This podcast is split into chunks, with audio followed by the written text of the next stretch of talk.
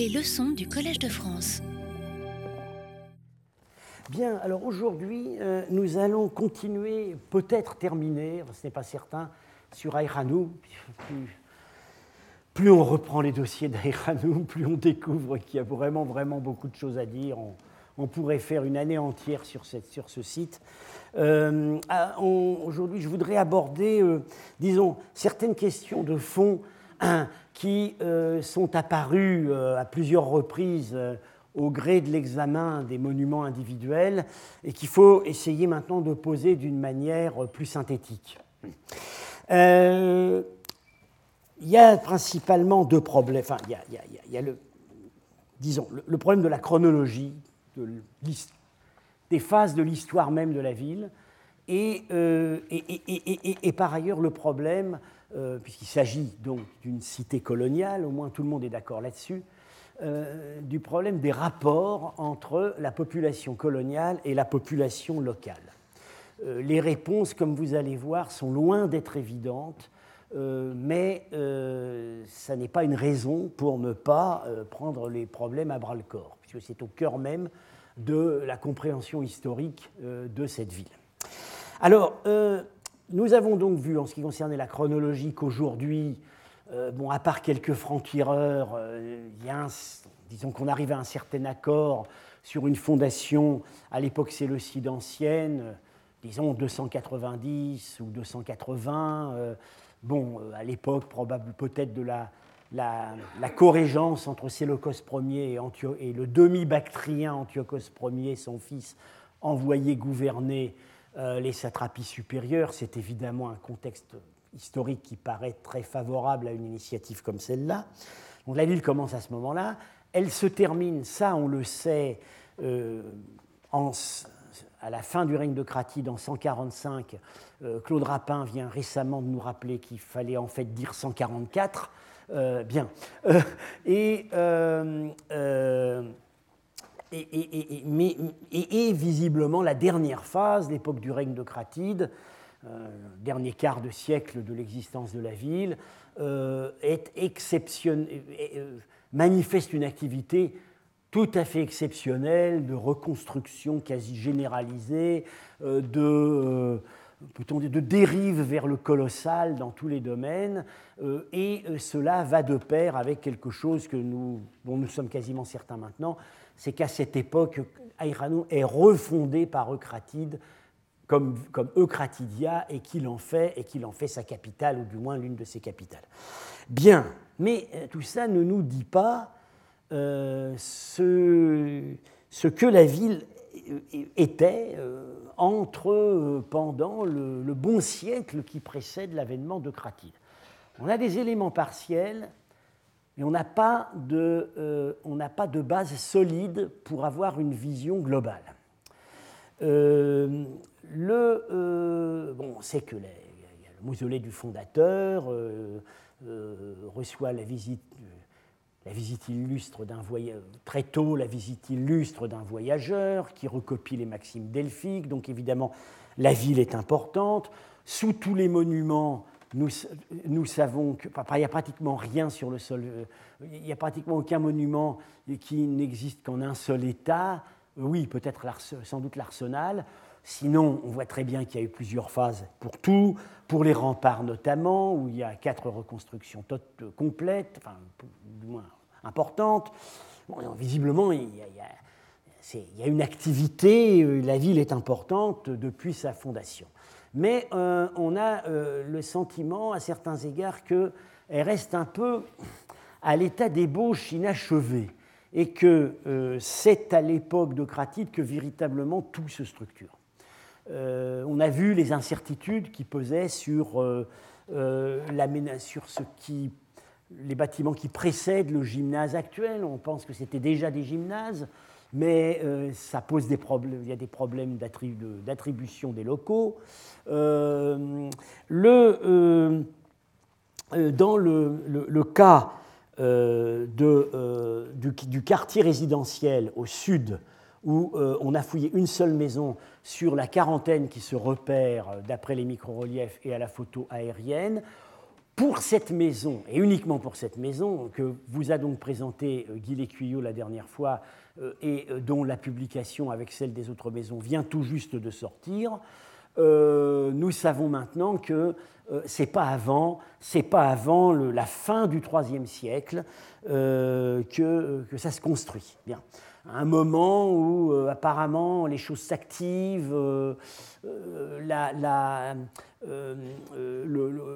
le, roi Eutydème de Bactriane a résisté victorieusement à une, ultime tentative de reconquête séleucide, il a obtenu la reconnaissance de son titre royal, il a obtenu une indépendance de fait, et on a l'impression que ça a entraîné une sorte de boom. Bon. dans les modalités précises de. La manière dont ça s'est produit, euh, il y a des discussions. Euh, est-ce que c'est Antiochos III lui-même qui a ramené des colons euh, Est-ce qu'il a laissé des, soldats qui ont pu augmenter la population grecque Est-ce que ça n'est pas plutôt ce que moi je crois, le simple fait que le, le royaume gréco-bactrien se trouve libéré d'une lourde hypothèque à l'ouest, n'ayant plus à assurer sa défense de ce côté-là, et du coup peut euh, euh, faire jouer ses forces dans la construction intérieure et également dans l'expansion vers l'Inde qui commence précisément à ce moment-là. Bon, c'est des choses dont on discute. Euh, alors, ceci dit, ceci dit, il y a des questions très très qui, sont importantes, qui ne sont pas réglées. Tout simplement, Comment s'appelait la ville avant de s'être appelée Eucratidia Elle existe depuis 110 ans avant de s'appeler Eucratidia et on ne sait pas comment elle s'appelle. Euh, on n'a pas. Alors, il y a un candidat, qu'a montré Claude Rapin, un toponyme nous est transmis pour cette période qu'on est tenté, selon divers critères, d'attribuer à Iranum. C'est un toponyme iranien, c'est Oskobara, euh, qui est un mot iranien parfaitement limpide qui veut dire euh, l'enceinte en hauteur.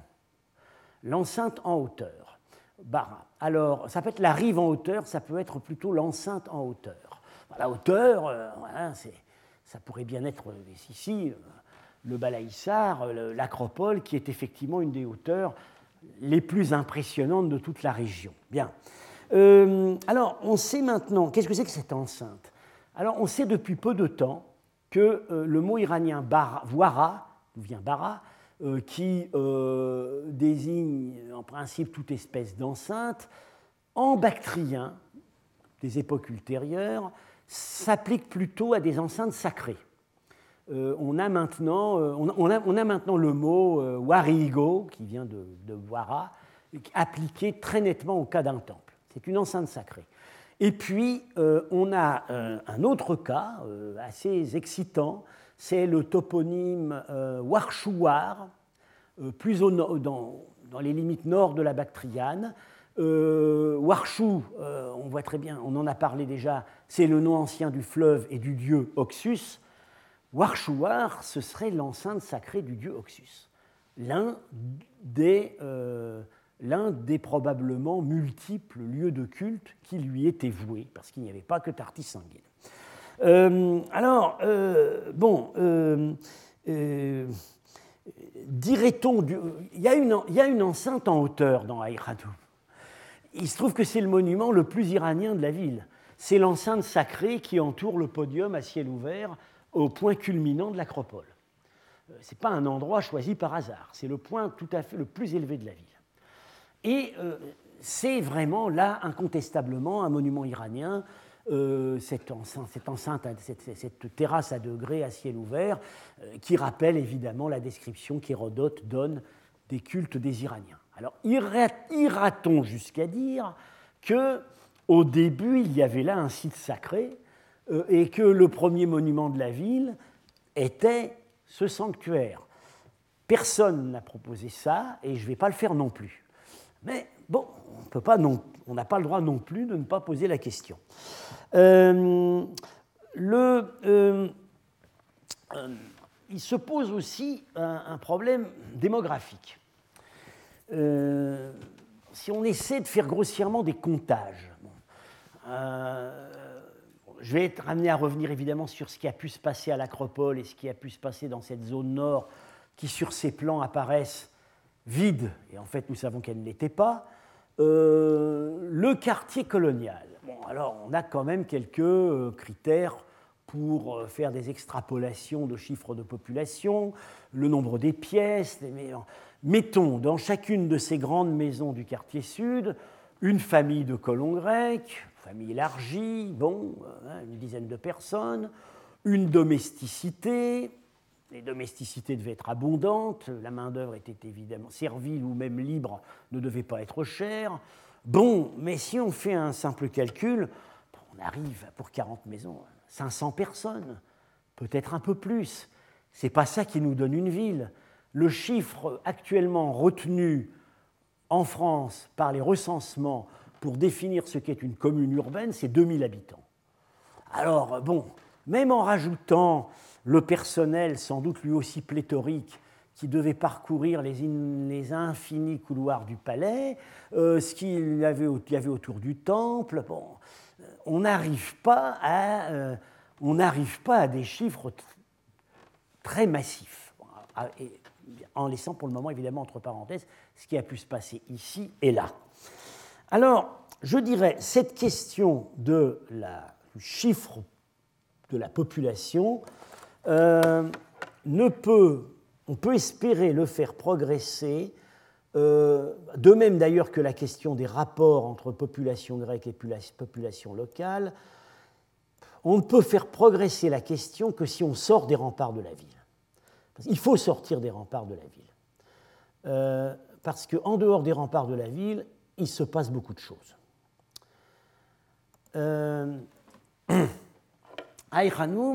occupe la partie sud, je l'ai déjà dit, d'une assez grande plaine, euh, d'une quarantaine de kilomètres de long, une dizaine de kilomètres de large, dont nous savons qu'elle était presque entièrement mise en valeur dès l'époque achéménide, déjà dès l'âge du bronze, il y a des canaux, et à l'époque achéménide, euh, au moment où les Grecs arrivent, la plaine est, richement mise en valeur.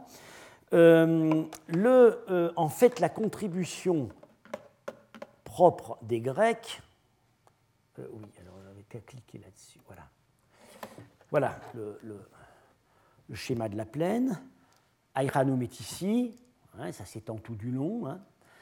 elle est parcourue par trois canaux, trois ou quatre, trois, trois canaux. Et la contribution propre des Grecs, c'est uniquement ça.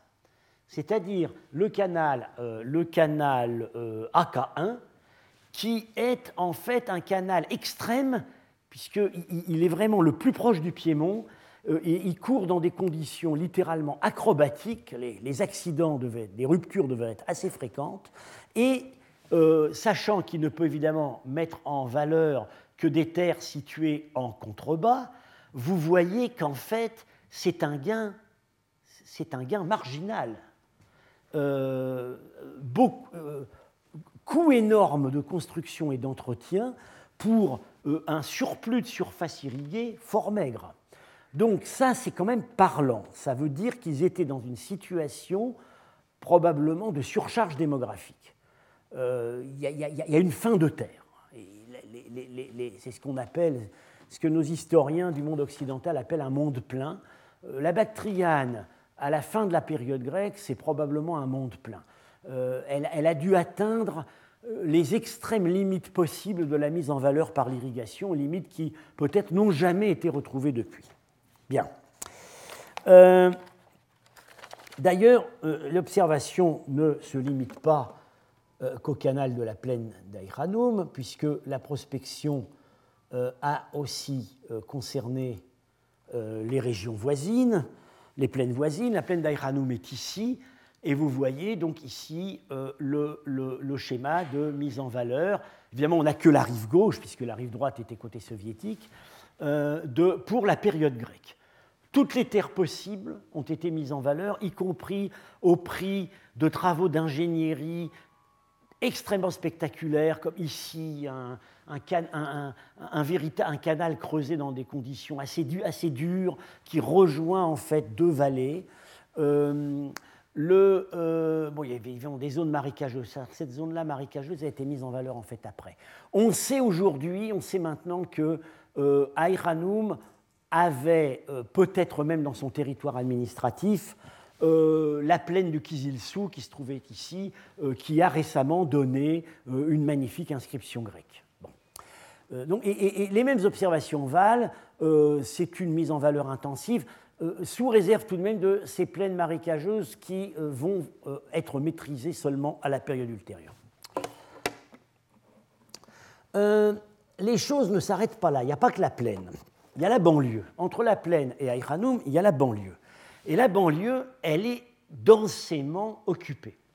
Alors, voilà ici Aïranoum, et voici les résultats d'une prospection combinée à l'étude des photos aériennes qui a été réalisé par Henri-Paul Francfort à l'époque. Euh, il a distingué entre euh, une zone A euh, qu'il appelait carrément urbaine, urbaine, donc on est en, dehors du rempart, mais on est dans un schéma de densité qu'on peut qualifier d'urbain, semi-urbain ici, et plus loin, disons, périphérique. Euh, ce qu'on note tout de suite, c'est que euh, euh, ce sont, d'après les lignes observables au sol et surtout à la photo aérienne, ce sont des bâtiments importants, occupant des grandes cours. c'est visiblement un habitat d'un niveau social élevé. ce qui a été fouillé, c'est uniquement un mausolée de la nécropole ayant appartenu à une famille de colons grecs, et à côté l'un de l'autre, un assez grand temple et une très grande maison. Il y en avait évidemment bien d'autres, surtout le long de l'axe de cette route. Euh, par ailleurs, le type de matériel euh, relevé au sol et qui a permis d'établir cette carte montre également des constructions, euh, avec un, certain décorum, puisque le critère retenu par Henri-Paul Francfort pour, qualifier cette zone d'encore urbaine, c'est non seulement la densité observable des structures, mais c'est aussi la, proportion, la quantité d'éléments de pierre taillée, de tuiles et de briques cuites trouvées au sol. Ça, ce n'est pas des petites baraques. Euh, ça ne peut décorer que des monuments, soit publics, soit euh, privés, mais assez somptuaires. Bien. alors, les choses ne s'arrêtent toujours pas là puisque dans la partie nord de cette plaine, à euh, à peu près, je crois, euh, un kilomètre et demi de la ville d'Aïranoum. Donc euh, il n'y a pas plus de distance entre cette structure-là qu'il n'y en a à l'intérieur même de la ville. On est dans un espace en fait continu. Se trouve ce qu'on appelait à l'époque la ville ronde, parce qu'au moment où on, travaillait là-bas, maintenant, en fait, elle a un nom local, Kurnakala, le vieux château, euh, avec une double enceinte et une citadelle. Euh, c'est tout de même un site qui actuellement fait 25 hectares. Euh, si on calcule ce qui est tombé dans le fleuve, c'était peut-être plus du double. 50 hectares, c'est le tiers de la ville d'Aïranoum. Et ce site a précédé Aïranoum. Euh, il est occupé depuis l'époque achéménide, donc avec un rempart, un fossé. Bon, il n'y a eu aucune fouille. Hein. Toutes les déductions sont fondées sur les ramassages de surface. Euh, euh, il est occupé avant Aïranoum. Il n'est pas déserté pendant l'époque où Aïranoum est occupé par les Grecs. Ça, c'est très important à prendre en compte. Et il vit longtemps après Aïranoum, jusqu'à l'époque dite Eftalo-turque, 6e, 7e siècle. Et en fait, c'est le site qui garde le grand point de franchissement de la Moudaria qui se trouve face à la vallée du Kizilsou. Euh, beaucoup plus encore qu'Aïranoum.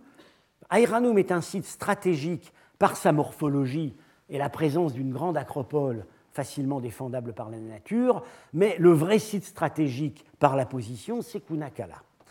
Euh, et en fait, il faut maintenant, euh, du coup, en venir à l'idée que euh, ce c'est pas seulement ça, mais que c'est peut-être bien aussi tout ça.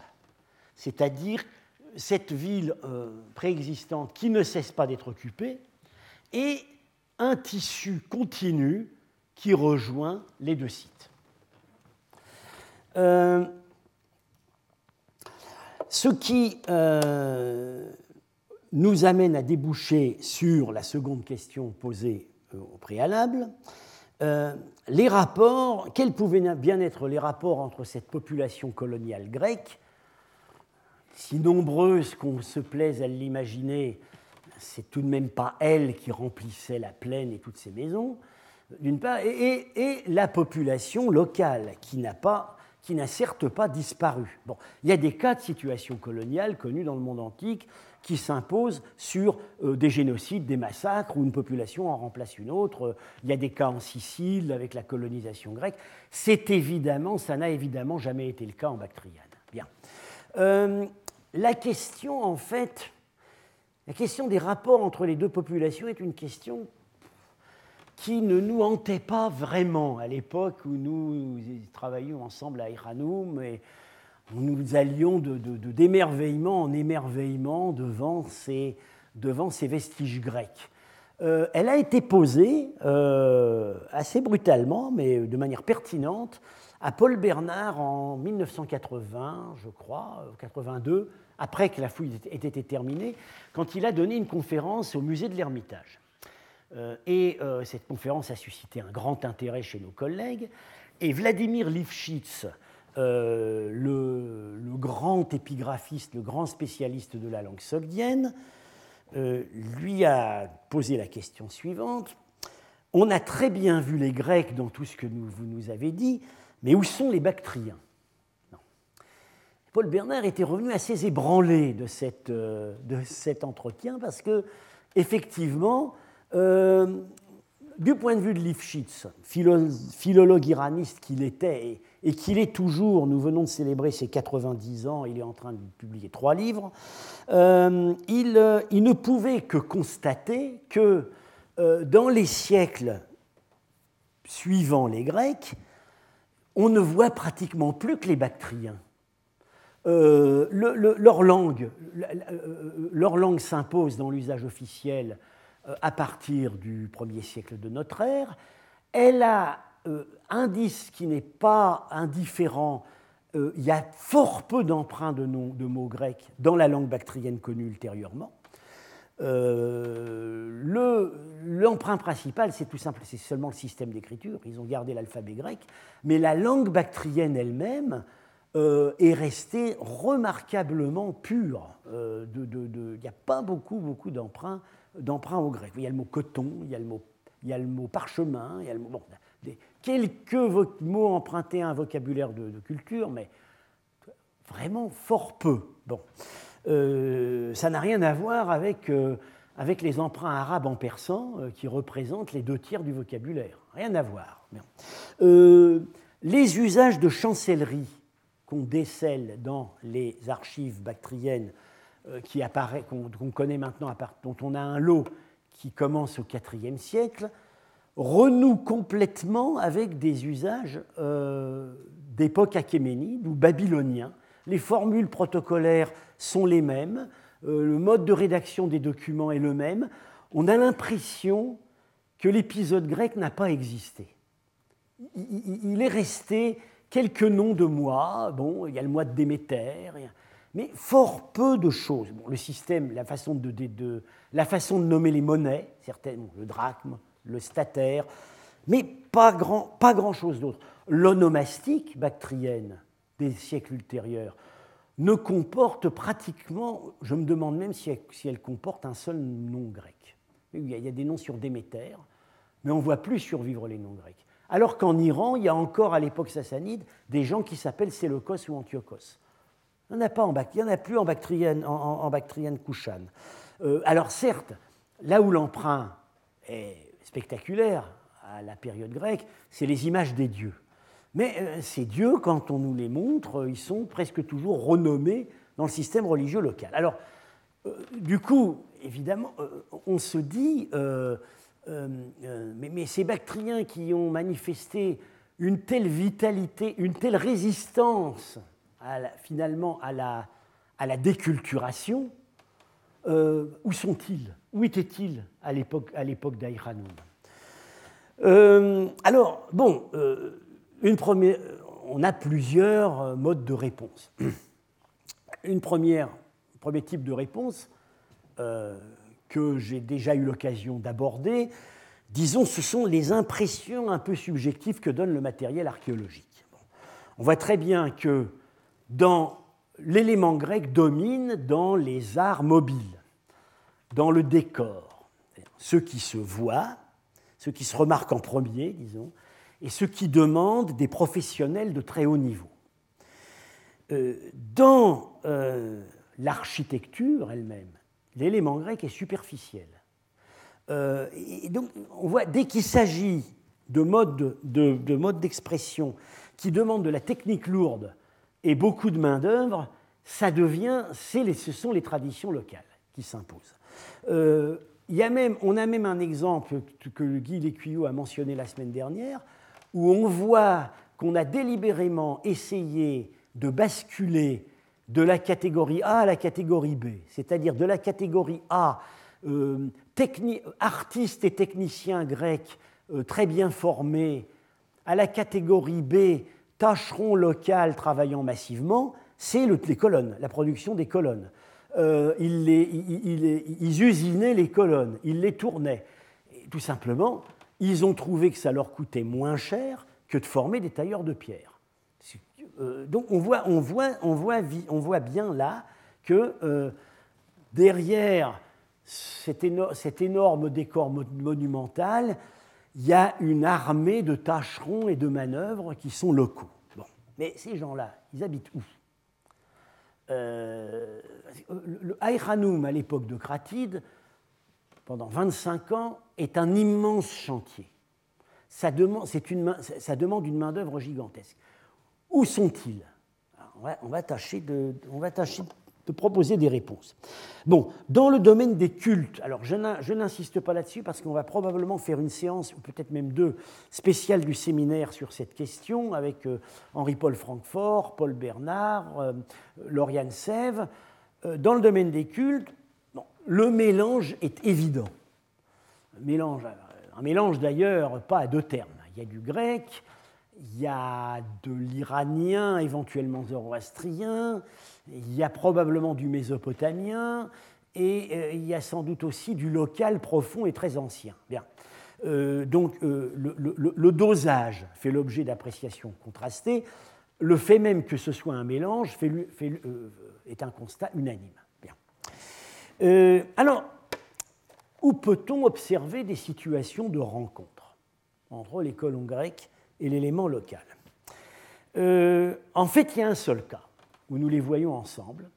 Ce sont les, c'est à la trésorerie du palais, parce qu'on a eu la chance de trouver là, euh, alors, euh, voilà, faut que je vais voilà, on a eu la chance de trouver là une des inscriptions, dites inscriptions économiques, ce qu'elles sont, ce ne sont pas des ostracas comme à Nisa, ce ne sont pas des étiquettes, ce sont des inscriptions apposées à l'encre sur des vases dont elles identifiaient les contenus et également dont elles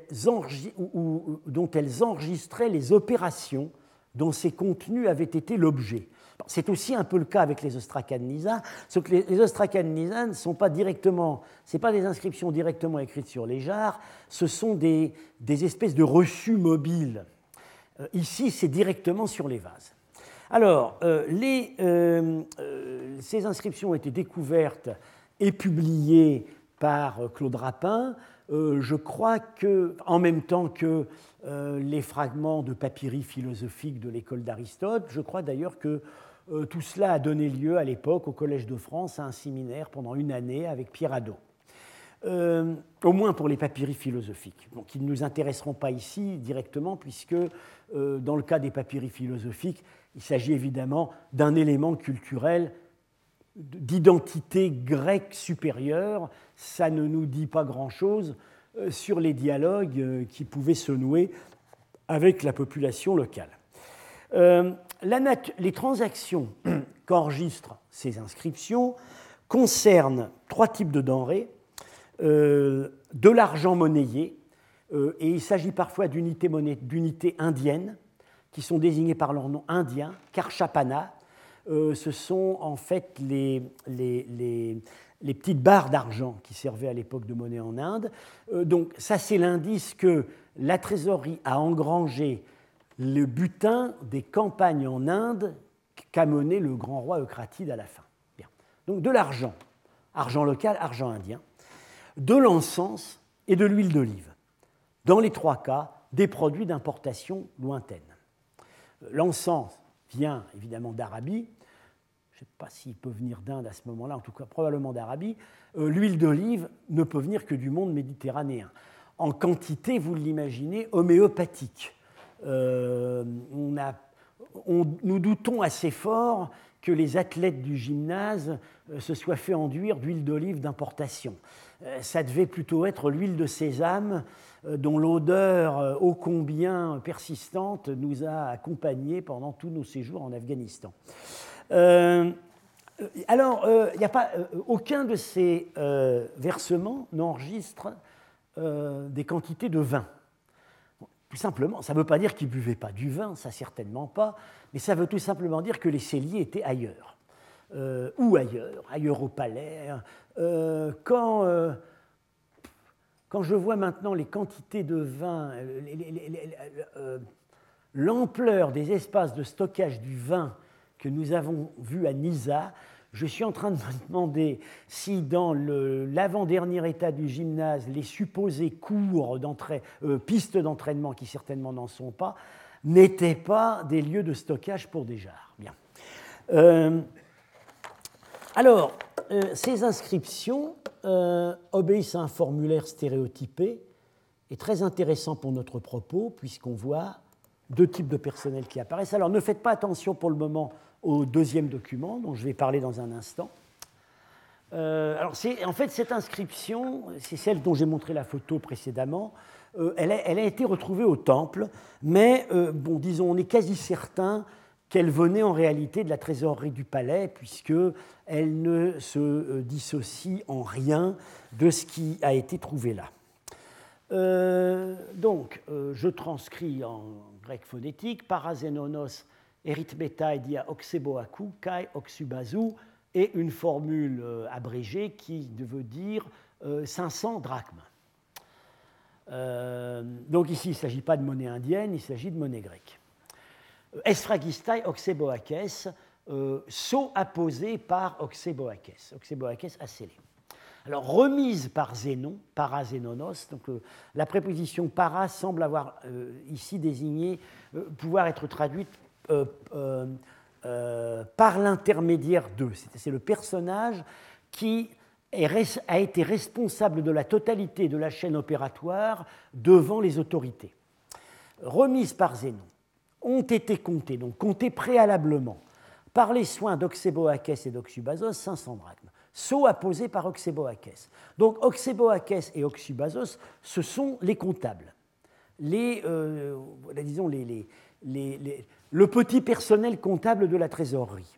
Euh, Zénon est euh, très probablement le directeur de la trésorerie. En fait, on en, trouve cinq.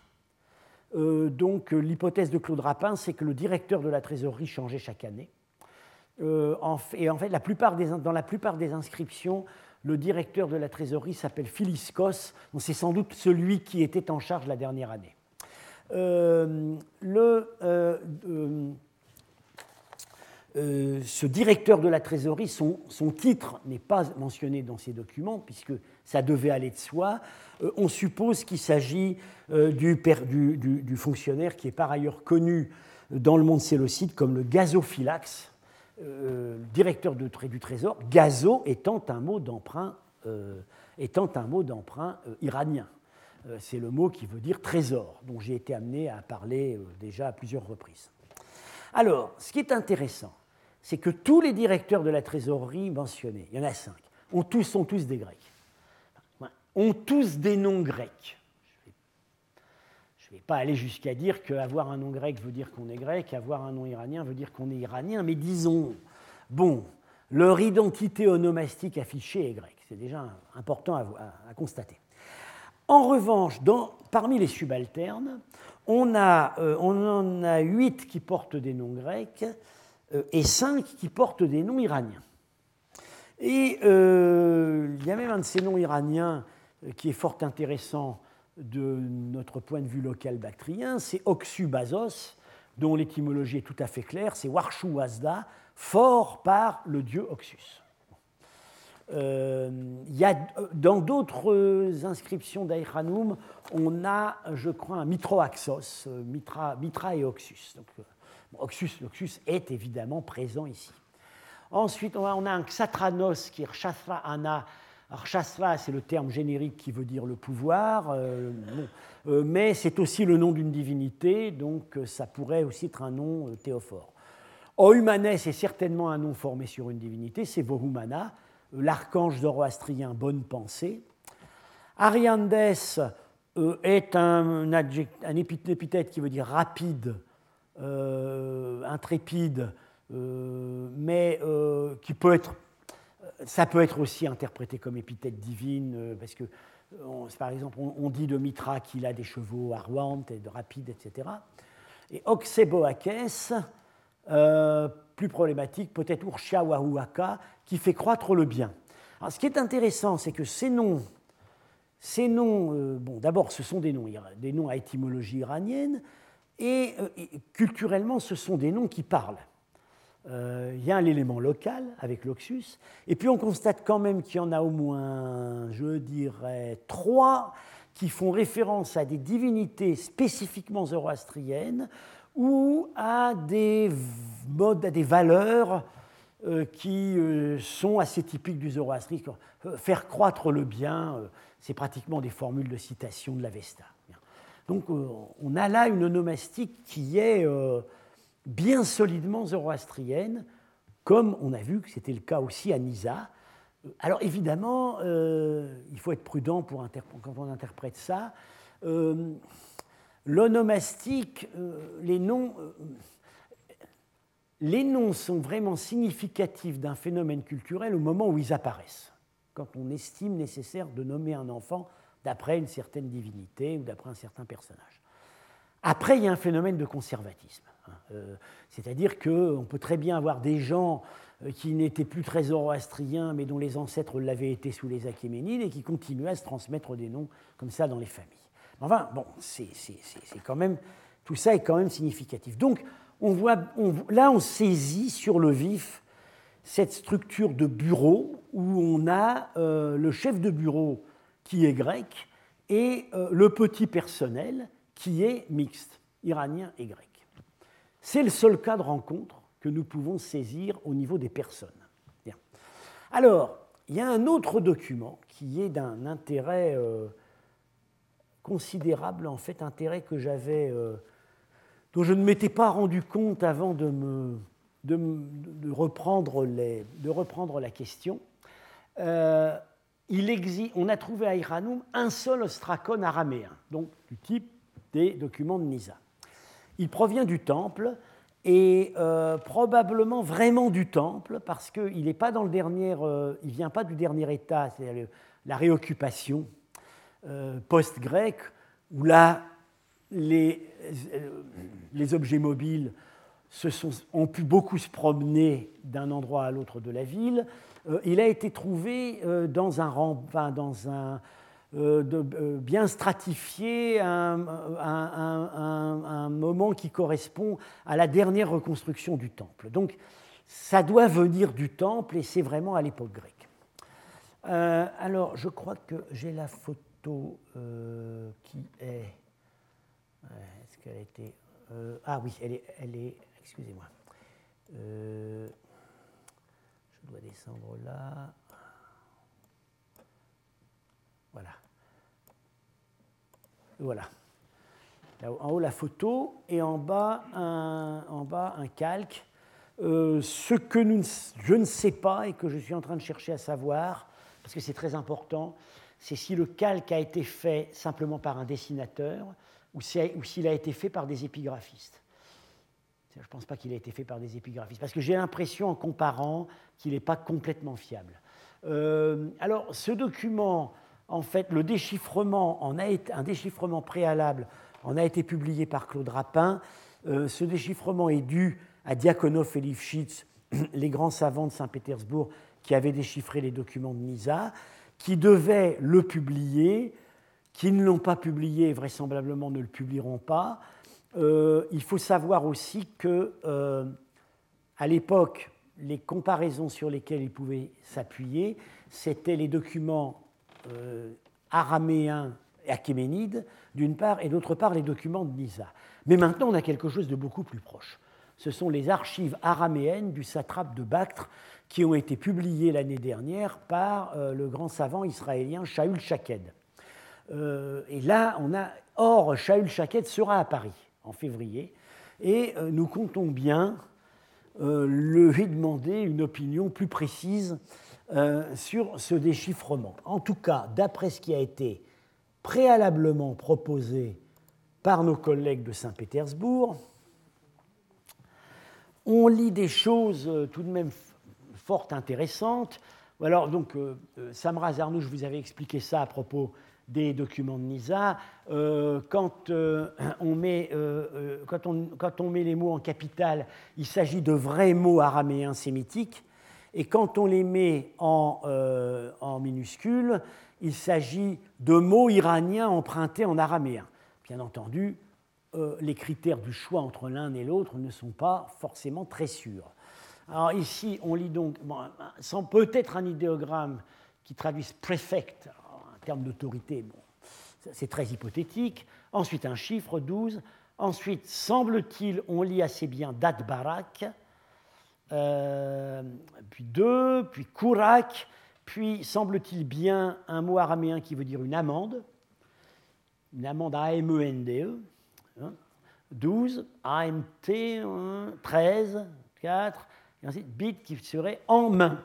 Et ce qui collerait pas mal avec ce qui suit, qui semble être un total.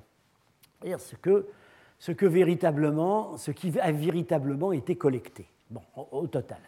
Alors, euh, là, euh, on voit, euh, bon, il y a des chiffres mentionnés, mais c'est pas, on n'a pas l'impression qu'il s'agisse de la même chose que les documents grecs dont il a été question plus haut. Il y a au moins un terme qui semble juridique, c'est celui-là, qui signifie amende. Quant à date barak, euh, Diakonov et l'ont interprété. Euh, si c'est bien ça qu'on lit, euh, l'étymologie est claire. C'est un mot iranien, data bara, qui apporte la loi, qui porte la loi ou qui soutient la loi. Il a été interprété comme un nom de personne, ce qu'il peut être. Mais, mais c'est aussi le nom iranien habituel pour le juge, qu'on retrouve plus tard en Pélévi sous la forme d'adouar. Euh, et on aurait là, à ce moment-là, un deuxième terme juridique. Et ce qu'on aurait peut-être sous les yeux, euh, c'est euh, une, une, activité judiciaire indigène qui fonctionnait pour les justiciables locaux parallèlement à l'activité judiciaire grecque. Et si ce document vient véritablement du Temple, on peut peut-être même aller un petit pas plus loin et supposer que le siège de cette activité judiciaire indigène, c'était le Temple. Alors, je rappelle tout de même que le justiciable le plus connu de toute l'Antiquité, à savoir Jésus-Christ, euh, quand il a été arrêté, a d'abord été traduit devant la justice juive. Euh, on l'a fait comparaître devant le grand prêtre Caïphe au Temple, et ensuite, celui-ci, se déclarant incompétent, l'a remis à la justice romaine, c'est-à-dire Ponce Pilate. Ce phénomène, en dehors de l'exemple de, Jésus, euh, euh, ce système double où les tribunaux grecs jugeaient les Grecs et où les différentes communautés indigènes étaient jugées par, selon leurs droits coutumiers par leurs propres tribunaux, est bien connu dans la totalité du monde hellénistique. En Égypte, les Égyptiens étaient jugés par les tribunaux locaux, euh, toutes les communautés locales étaient jugées. et, là, on aurait donc, euh, si c'est vraiment ça, euh, c'est une des évidences les plus intéressantes que nous avons sur ce qu'a pu être la structure coloniale à Irano. Alors, nous attendons très impatiemment les avis euh, de, notre collègue Shaul Shaked. Euh, Kourak, si c'est bien ça qu'on lit, euh, c'est un mot iranien, ça pourrait être le diminutif de Kourouch, qui est le nom de, tout simplement le nom du roi Cyrus. Bien.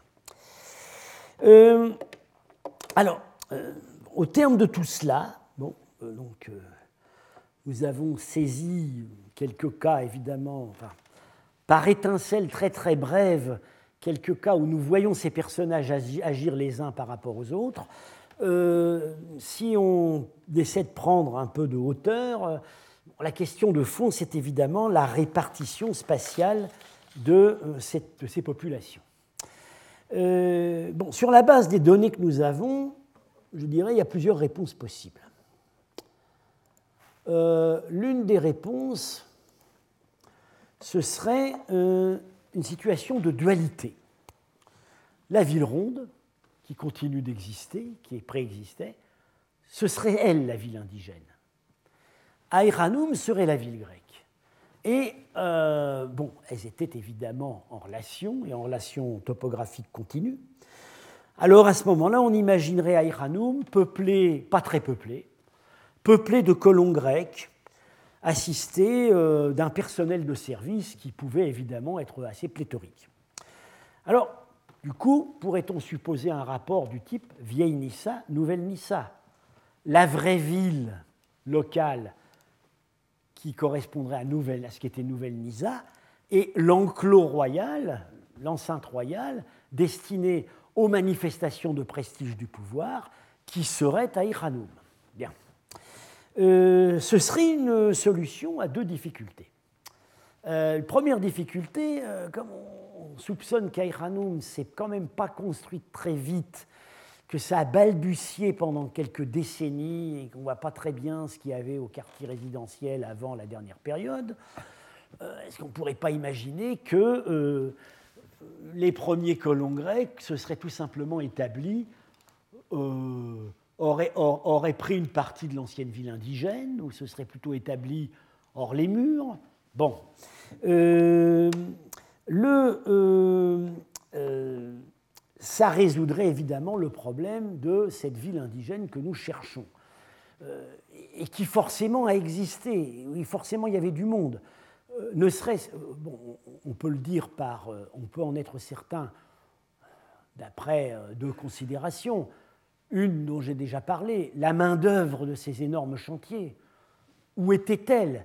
Elle venait quand même pas du fond de la campagne, elle devait être à, elle devait être à proximité. Bien.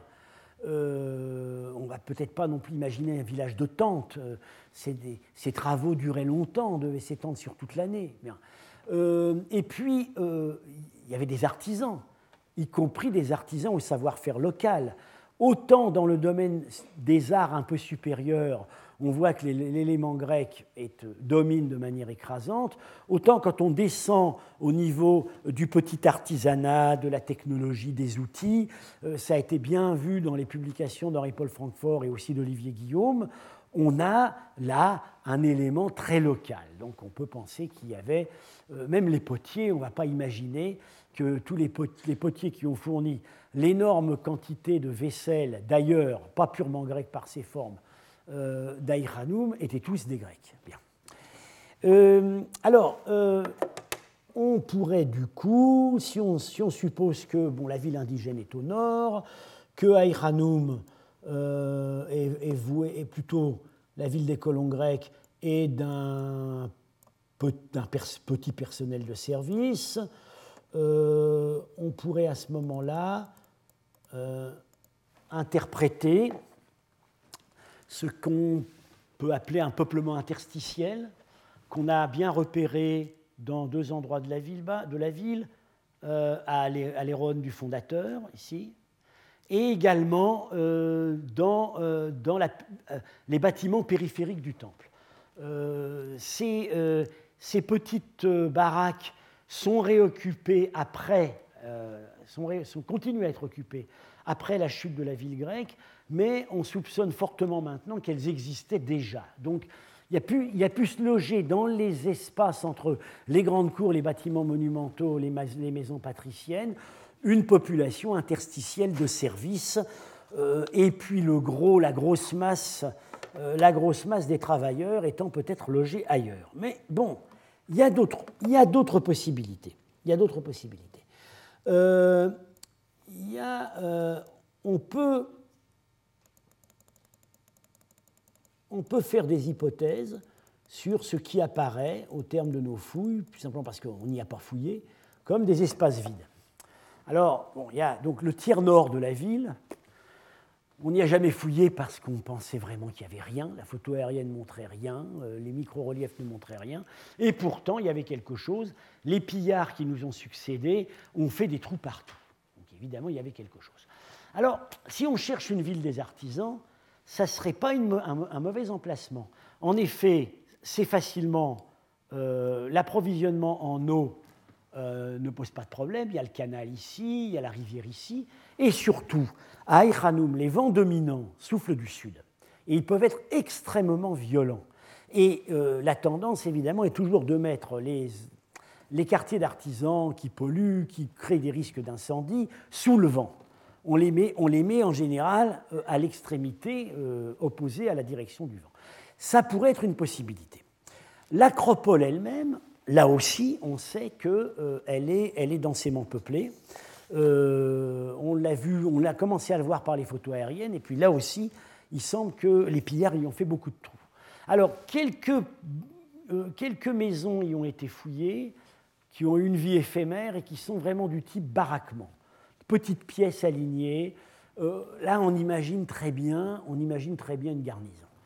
Une garnison, une garnison qui pouvait être très largement locale, euh, à proximité du temple lui-même le plus local.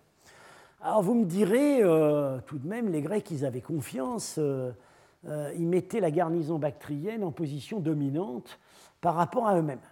Oui, mais bon, voyons, les situations coloniales modernes, sont pas sans donner, sans, proposer des exemples comparables. Pensons à l'Inde anglaise, euh, la dualité des villes, le cantonment et la ville indigène. À Iranoum, on aurait un magnifique exemple. Le cantonment, c'est la ville ici, fortifiée, la ville euh, grecque, et la ville indigène, euh, la ville indigène, c'est la ville ronde, la ville précédente, au nord. Et par ailleurs, les baraquements militaires dans les baraquements militaires de l'Inde anglaise, les seuls Anglais que vous trouviez, d'ailleurs ils n'y habitaient pas forcément, c'était les officiers. Sinon, c'était des troupes locales. Et ces troupes locales, elles ont été loyales pendant les 90 ans qui se sont écoulés de la grande mutinerie à l'indépendance. Donc, euh, à partir du moment, tant que ces populations militaires locales ne voient pas d'alternative politique, et il n'y avait pas d'alternative euh, la seule alternative politique qui pouvait se présenter au pouvoir grec de Bactriane, c'était d'autres Grecs, c'était les Séleucides. Euh, l'alternative politique, elle est arrivée au moment où les nomades se sont emparés de la ville, mais pas avant. Ben, ces populations euh, trouveront plus expédient de servir loyalement les nouveaux, de servir les nouveaux maîtres et de participer éventuellement au profit de leur conquête. alors, dernière considération auquel on ne peut pas échapper, euh, il ne faut pas oublier qu'à euh, Iranoum, il y avait un été et il y avait un hiver. Et c'est vraiment pas la même ville. Euh, je, peux dire par expérience, pour avoir été, pour être venu une fois à Iranoum au cœur d'un hiver, ça, paraît carrément pas habitable. on glisse dans la boue, les rampes sont transformées en toboggan, c'est inchauffable. Alors, on peut se dire, est-ce que véritablement, est-ce que la population de la ville, est-ce que nous ne raisonnons pas sur euh, une ville telle qu'elle était pendant les, beaux mois de l'année, mais pas pendant toute l'année? Et évidemment, on peut supposer qu'à partir du moment où les rois grecs de Bactriane, Démétrios, puis surtout Eucratide, mènent des campagnes en Inde, le gratin, de la population grecque, ce sont tous des officiers, ils suivent, leur, ils suivent leur souverain dans les campagnes, ils veulent participer au butin. On peut même, on n'exclura pas non plus que ces grandes familles aient pu avoir plusieurs sites de résidence. Euh, peut-être euh, certaines avaient-elles une résidence au nord, une résidence au sud de l'Inde-Couche. Là encore, là encore, j'appelle la comparaison avec l'Inde anglaise. la migration euh, du personnel anglais chaque été de Delhi à Simla. le, et ben, Babou, évidemment, les, Moghols, la cour moghole, qui était, également migrante. alors, pour terminer, je dirais, quelle que soit la façon dont on imagine le fonctionnement de cette symbiose coloniale, son fonctionnement spatial, son fonctionnement sociologique, euh, cette symbiose s'est mal terminée. Voilà ce que nous avons ramassé sur les basses pentes du théâtre. Euh, au minimum 120 cadavres, et, c'est moi qui fouillais là. Euh, on a photographié ça d'une tour que nous avons en bois que nous avons amené, une espèce un énorme charnier. Et ça n'est qu'une petite partie de, ce que nous aurions pu fouiller. Il y a évidemment là des centaines de cadavres, tous déposés au même moment euh, et déposés avec peu de continuité anatomique. Quelques cas, quelques cas, mais en général, ce sont des ossements complètement dispersés. Alors, on a d'abord cru à quelque chose de rituel, des inhumations zoroastriennes, de corps préalablement exposés, etc.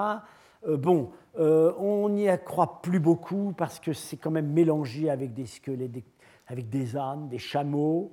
Euh, ce à quoi nous pensons maintenant, c'est le résidu d'un massacre qui aurait accompagné la chute de la ville grecque. Alors, d'ultimes partisans ou des Grecs qui restaient. Alors, est-ce que ce sont des corps qui traînaient un peu partout dans la ville et qui ont ensuite, pour des raisons d'hygiène, été regroupés au théâtre? Euh, est-ce, que, le massacre a eu lieu au théâtre? Les théâtres sont des lieux très commodes pour regrouper des prisonniers. On peut penser au Veldiv, on peut penser à Santiago du Chili. Bon, euh, voilà, mais il y a évidemment un, un épisode violent à la fin. Et puis ça ne s'arrête pas là. Euh, ce que nous, bon, j'ai parlé donc de, des réoccupations, des pillages des grands monuments. Dans certains cas, ça s'explique, c'est vraiment l'effet d'aubaine, c'est que les Grecs sont plus là, ou peut-être ne sont-ils pas revenus d'une campagne en Inde, c'est aussi une hypothèse qu'on avait faite. Euh, bon, voilà, euh, il y a un raid de nomades, on sait que les Grecs ne reviendront pas. La population indigène, en partie sur place dans la ville, en partie autour, vient se servir euh, de matériaux de construction, passe les pierres au four à chaud, démonte tout. Bon, mais euh, d'accord, il y a l'effet d'aubaine, mais il n'y a pas que ça, il y a aussi des agressions symboliques. Le grand incendie du palais n'a pas d'explication rationnelle économique. Euh, la destruction de la salle de culte du temple, apparemment très violente, n'a semble-t-il pas non plus d'explication véritablement économique. Donc il y a, eu évidemment euh, y a eu des vengeances, il y a eu des règlements de compte, ça, paraît, évident. Euh, par ailleurs, alors, on a, j'ai évoqué la, le, le, fait que cette, occupation, cette réoccupation ultime de la fin, cette dernière phase de squattérisation de la ville s'est faite dans un contexte de domination nomade. on en a la preuve, on en avait des indices par la céramique, il y a quelques formes de céramique qui semblent être d'origine nomade, mais surtout, on a cette inscription sur un lingot d'argent. Alors, ce lingot d'argent est le produit de la refonte probablement de ces pièces de monnaie grecques et indiennes qui se trouvaient dans les pots de la trésorerie. Et euh, ce lingot a été le poids, l'inscription n'est pas déchiffrée, mais euh, c'est une inscription de type runique dont il existe un seul autre exemple, c'est dans le Kourgan Issik au Kazakhstan, dans une tombe, disons, site, enfin, Saka, qui a été datée plus tôt, mais on pense maintenant qu'elle est de cette époque-là. Là, c'est très net. Ça indique qu'il y a eu une espèce de chancellerie rudimentaire travaillant pour des maîtres nomades qui a migré euh, de l'actuel Kirghizistan à Aïranoum. C'est ce que nous pensons identifier comme la première vague des envahisseurs. Et c'est dans ce contexte que la population locale se réapproprie l'espace urbain sans intention d'y rebâtir quoi que ce soit de véritablement urbain. La seule chose qu'ils font, c'est qu'ils recreusent le canal d'adduction d'eau euh, parce qu'il faut boire. Mais ils n'ont visiblement jamais eu l'intention d'y rebâtir quoi que ce soit. ils exploitent ça comme chantier. et alors que tout le reste est livré au pillage, Claude Rapin a bien pu montrer que l'endroit où se trouvaient les vraies richesses, c'est-à-dire la trésorerie du palais, était gardé. Les nouveaux maîtres se, euh, euh, euh, se sont rapidement arrogés la possession des pierres semi-précieuses et des métaux précieux. Pour le reste, ils ont laissé les gens faire à leur guise. on n'oubliera pas non plus que cette population locale qui réoccupe la ville continue à produire des poteries, ne rejette pas l'héritage grec dans tous les domaines, euh, il semble, il semble qu'il y ait un rejet de l'héritage grec dans les manifestations les plus agressives, les plus symboliques du pouvoir, comme la grande statue de culte. Mais par exemple, dans le cas de la céramique, euh, on a, on a deux fours de potier qui datent de cette ultime période et euh, qui certainement ont produit la même poterie qu'à l'époque antérieure. C'est-à-dire que les potiers qui travaillaient pour les Grecs étaient déjà probablement en grande majorité des locaux, et ils ont continué à l'être. Mais, mais euh, là, euh, on est passé, on est passé d'une culture à l'autre, ou plutôt euh, une culture qui s'était surimposée s'est évanouie, subsistera dans certaines des sphères les plus élevées des expressions culturelles, comme l'iconographie religieuse, etc. Mais pour le reste, pour le reste, vraisemblablement, la vie a repris euh, comme, elle avait, euh, comme elle avait existé euh, avant les Grecs, c'est-à-dire avec un recentrement sur l'ancienne ville ronde au nord, une occupation qui continue dans la banlieue, les canaux d'irrigation toujours entretenus. voilà, mais les fondamentaux, les fondamentaux restent les mêmes. La population locale reste la, même, mais ils se sont débarrassés des Grecs.